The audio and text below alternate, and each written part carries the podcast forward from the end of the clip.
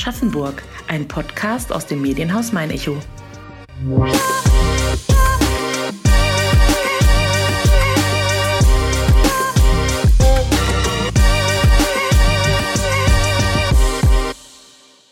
Von draus vom Walde kommt er nicht her.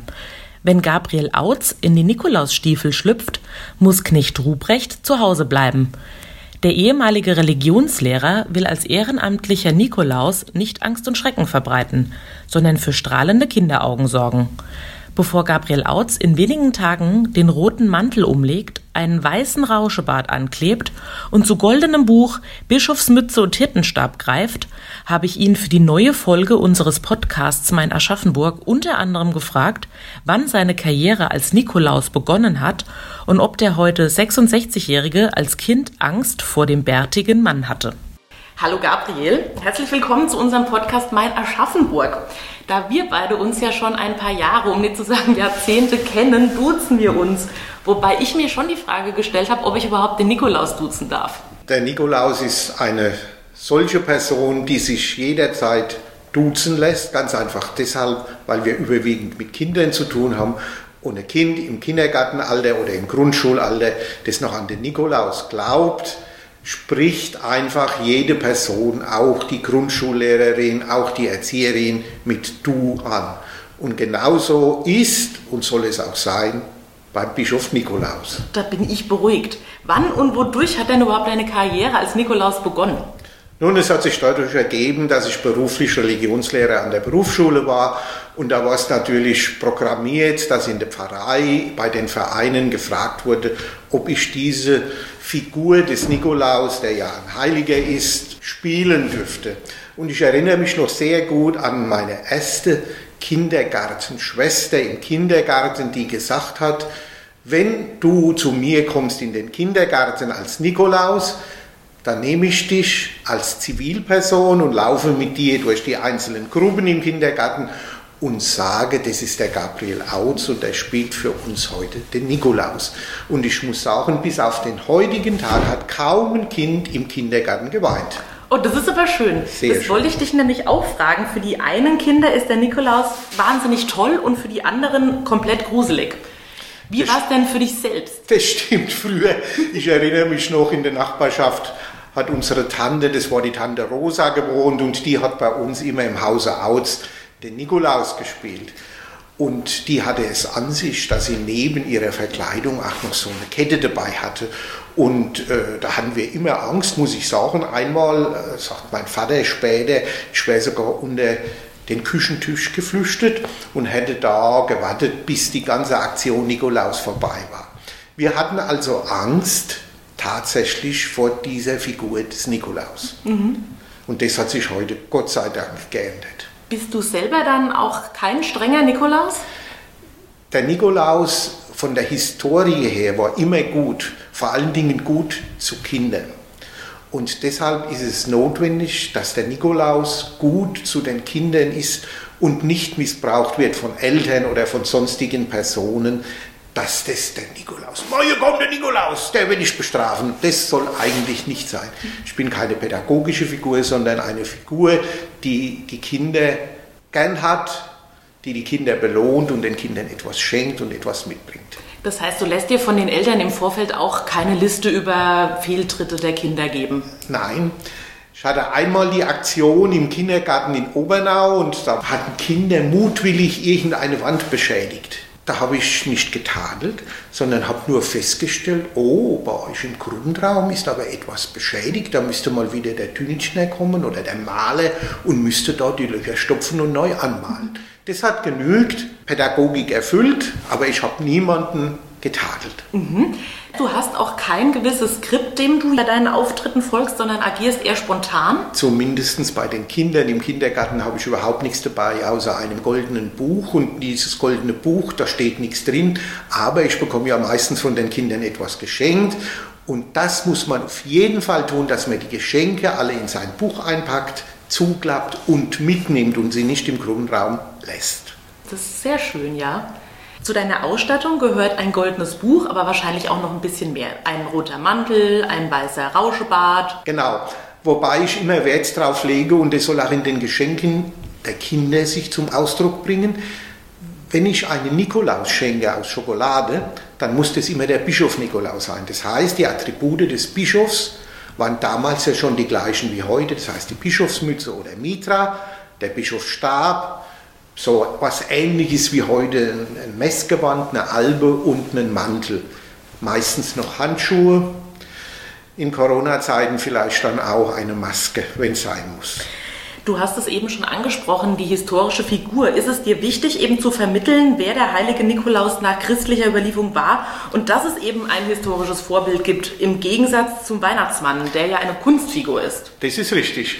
Der Nikolaus war eine Figur, wenn ich recht weiß, im 4. Jahrhundert nach Christus. Und es wird dann oft gesagt, Nikolaus war ein Türke. Das stimmt, denn die Bischofsstadt Myra liegt auf dem Gebiet der heutigen Türkei. Das stimmt. Mhm. Aber von Türken hat man damals genauso wenig gesprochen wie von Deutschen mhm. in dieser Zeit. Und deshalb war er kein Türke, sondern er kam aus Myra und man konnte zusagen, das ist das Gebiet der heutigen Türkei. Mhm. Und deswegen ist es dir auch einfach wichtig zu sagen, diese Person ist eben keine Kunstfigur, sondern es gab ihn wirklich und er war mildtätig. Genau. Und das lege ich auch Wert drauf bei den Geschenken, das wollte ich noch sagen. Wenn eine Figur des Nikolaus in Form von Schokolade geschenkt wird, dann muss der ein Bischof sein und nicht die Werbefigur, ich sage jetzt mal von Coca-Cola, der da durch den hohen Norden in seinem Weihnachtstrag rauscht. Das sollte nicht sein, sondern Nikolaus ist ein christlicher Bischof gewesen und darauf lege ich Wert. Mhm. Was bedeutet es dir Jahr für Jahr, den roten Mantel umzulegen? Es ist immer wieder etwas Neues. So Ende November wird geschaut, ist der Mantel, sind die Klamotten alle in Ordnung? Wenn nicht, werden sie nochmal zum Schneider gebracht oder sie werden aufgebügelt oder gewaschen. Aber es soll wirklich die Figur des Bischofs sein. Mhm. Wie oft bist du in der Regel dann in der Zeit im Einsatz und wie sieht es dieses Jahr aus? Ist es durch Corona weniger? Die Zeit ist natürlich begrenzt, 5. 6. Dezember, da findet es meistens in den Grundschulen, Kindergärten statt. Und wenn ich zum Beispiel nach Obernau im Kindergarten gehe, da habe ich einen ganzen Morgen zu tun. Das sind sechs Gruppen. Oder wenn ich in die Grundschule, da war ich in letzter Zeit mal in Elsenfeld zweimal, da mache ich das dann auf zwei Stunden begrenzt, nur in den ersten und zweiten Klassen. Mhm. Du hast aber in den letzten Jahren auch regelmäßig dem Aschaffenburger Weihnachtsmarkt als Nikolaus einen Besuch abgestattet. Dieses Jahr gibt es keinen Aschaffenburger Weihnachtsmarkt, zumindest nicht in der gewohnten Form. Heißt das, dass du in diesem Einsatzort jetzt arbeitslos bist? Da bin ich arbeitslos. Und das wurde ja abgesagt, auch das Weihnacht- oder das Winterdorf oder Weihnachtsdorf auf dem Volksfestplatz wurde abgesagt. Und insofern, dieser Termin fällt heuer aus. Ich weiß auch noch nicht, wie es in den Kindergärten ist, wenn der Lockdown weitergeht im Dezember könnte ich mir vorstellen, dass das auch ausfällt. Mhm. Schlüpfst du aber auch in die Nikolausstiefel, um Privathaushalten einen Besuch abzustatten? Im letzten Jahr war ich am Heiligen Abend um 17 Uhr, hatte ich einen Termin in einer Obernauer Familie und da hat mich die Oma dieser Familie angerufen und hat mich gebeten, ich sollte das machen. Und es wäre auch nicht umsonst. Dann habe ich gesagt, ich nehme grundsätzlich nichts, also kein Geld und so. Jedenfalls Sie hat mir Kuverte gegeben, da war auch was drin und das Geld habe ich dann gespendet bei Adveniat. Habe ich in der Weihnachtsmette habe ich dieses Kuvert gerade so genommen und habe es wieder in den Klingelbeutel gesteckt als Spende für Adveniat. Mhm. Wie sieht es denn in deinem privaten Umfeld aus? Du bist ja selbst auch Papa. Hast du für deinen Sohn damals auch den Nikolaus gegeben? Selbstverständlich. Und mein Manuel hat mich meistens auch erkannt, zumindest als er dann größer wurde, so sagen wir mal mit fünf, sechs Jahren. Und äh, das, das kann man eigentlich nicht, man, man kann sich ja nicht, wenn man in eine andere Rolle schlüpft, da müsste man ja ein herausragender Theaterspieler sein, wenn man das Private dann ganz weglassen könnte und nur in diese Rolle schlüpfen würde, das geht nicht. Einmal hat er sogar gesagt, das sind Papa sei Schule, kenne ich. Ne? Ich wollte dich nämlich gerade fragen, an was er dich dann erkannt hat. Ja, oder man kann ja auch nicht die Sprache so verändern oder die Gestik, das, das ergibt sich eigentlich aus der Person. Und äh, ich meine, der Sohn sollte der Papa ja kennen und das war auch immer so. Ne? Trotzdem fand er es schön, dass der Nikolaus zu Besuch gekommen ist oder hat er eher Angst? Nein, der fand es schön. Kinder haben ja meistens die Begabung, dass sie dann in dem Augenblick, wo das geschieht, das ist dann nicht der Papa, das ist erst im Nachhinein wieder, sondern in dem Augenblick ist es der Nikolaus. Mhm. Wobei sich viele Kinder vielleicht auch fragen, wieso in dem Moment wenn der Nikolaus kommt, der Papa nicht zugegen ist. Das stimmt, ja. Gut, die Tante Rosa hat immer im anderen Haus gewohnt, insofern ist es nie aufgefallen, wenn die gefehlt hat. Ne? Ein weiblicher Nikolaus. Ja, genau. Nach deinen Einsätzen als Nikolaus bist du in der Regel ja nie groß zum Verschnaufen gekommen, da du ja auch faschingsnah bist und auch gerne in der Bütt stehst. Wie ist denn deine Einschätzung? Fällt in der nächsten Saison Karneval und Fasching komplett aus, Corona-bedingt? Nachdem wir heute den 11.11. .11. haben, wo wir das aufnehmen ja. und heute Faschingsbeginn ist und ich habe heute Morgen äh, das Kölner Dreigestirn gesehen im Fernsehen, im Frühstücksfernsehen und die standen vor dem Kölner Dom und hatten jetzt nur statt Tollheiten und viel Musik und viel Tanz und viel Gesang, waren die vom Dom gestanden und hatten dort eine kleine Andacht. Finde ich auch sehr schön. Mhm. Aber ich kann mir nicht vorstellen, dass im Jahr 2021 irgendwelche Saalveranstaltungen anlässlich von Fasching oder von Sitzungen stattfinden kann. Das heißt, du bist da auch noch in keinen Planungen involviert? Nein. Ich weiß zwar, dass am Fasching Samstag der Karnevalsverein Kleinwaldstadt seine Sitzung hat und dass 14 Tage vorher die erste Sitzung in Kleinwaldstadt ist und zwischendrin ist die in Obernau. Aber da würde ich dieses Jahr sicher nicht auftreten, weil diese Sitzungen nicht stattfinden. Mhm. Aber das ist für dich dann einfach mal ein Jahr Pause. Das ist eben nichts, wo du sagst, da bin ich dann 2022 nicht wieder am Start. Da genau. So ein bisschen vielleicht auch als Kreativpause? Äh, möglicherweise, aber ich, ich erwische mich nicht dabei, dass ich jetzt schon Material für 2022 sammle, obwohl die Zeit, ich erinnere an Corona, an Trump, die gibt ja viel her. Aber ich habe es an mir, dass ich immer unter Druck arbeiten muss. Das heißt, ich nehme mir immer vor, dass bis in die Weihnachtszeit die Büttenrede steht, aber meistens wird es Mitte Januar, bis das alles fertig ist. Okay, das heißt, du hast da jetzt auch noch keine Arbeiten geleistet, die nachher für den Papierkorb wären. Genau, ich halte es da mit Schülern, die immer erst auf Klausuren und Schulaufgaben lernen, dann wenn sie vor der Tür stehen, aber nie im Voraus. Ja, da erinnere ich mich auch nur allzu gut. Nachdem wir ja jetzt viel über deine Rolle als Nikolaus gesprochen haben, wollen wir noch ein bisschen mehr über dich erfahren. Deshalb steht hier zwischen uns dieses kleine grüne Kästchen, in dem sich Fragen befinden und drei davon darfst du jetzt ziehen. Darf ich die auch vorlesen? Ja, selbstverständlich. Sogar beantworten. Ah, noch. Meine allerliebste Sonntagsbeschäftigung. Da muss ich sagen, nebenbei bin ich noch Wirt bei unserem Musikverein und da bediene ich die Rentner in Nicht-Corona-Zeiten beim Frühschoppen am Sonntag von 10 bis 12 Uhr im Vereinsheim des Musikvereins Melomania. Jawohl. In Obernau. In Obernau. Aber du bist ja nicht nur bei der Melomania noch aktiv, sondern auch noch Bezirksvorsitzender des Blasmusikverbands Vorspessart, richtig? Ja, ein gewisser Karl Herbig, der aus Großostheim kam, hat mich damals dazu gebracht, dass ich auch im Verband eine Funktion übernehme. Und da ich schon Vorstand in Obernau war, hat sich das dann angeboten, dass ich damals Nachfolger vom Bürgermeister von Hösbach, vom Herrn Hein war das wohl, äh, wurde. Mhm. Punkt, Punkt, Punkt ist mein Vorbild.